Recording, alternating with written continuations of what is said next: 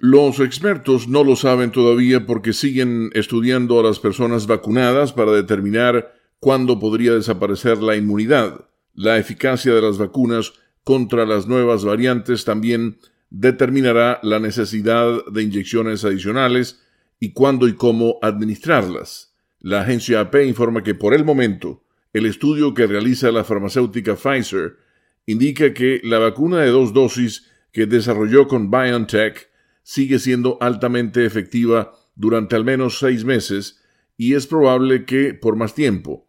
Quienes recibieron la de Moderna también mantienen niveles notables de anticuerpos a seis meses de recibir la segunda dosis del fármaco.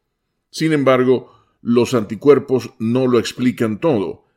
Para luchar contra intrusos como los virus, nuestro sistema inmunológico tiene otra línea de defensa llamadas células B y T, algunas de las cuales pueden permanecer en el cuerpo mucho tiempo después de que hayan bajado los niveles de anticuerpos. Si se encuentran con el mismo virus en el futuro, podrían activarse más rápidamente.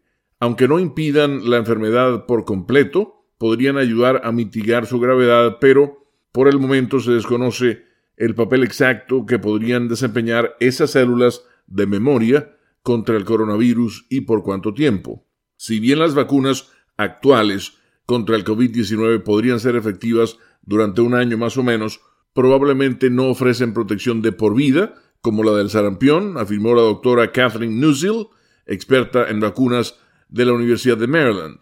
Las variantes son otro motivo por el que se podría necesitar una inyección adicional. Por el momento, las vacunas parecen proteger contra las variantes más conocidas, aunque algo menos frente a la encontrada primero en Sudáfrica. Leonardo Bonet, Voz de América, Washington.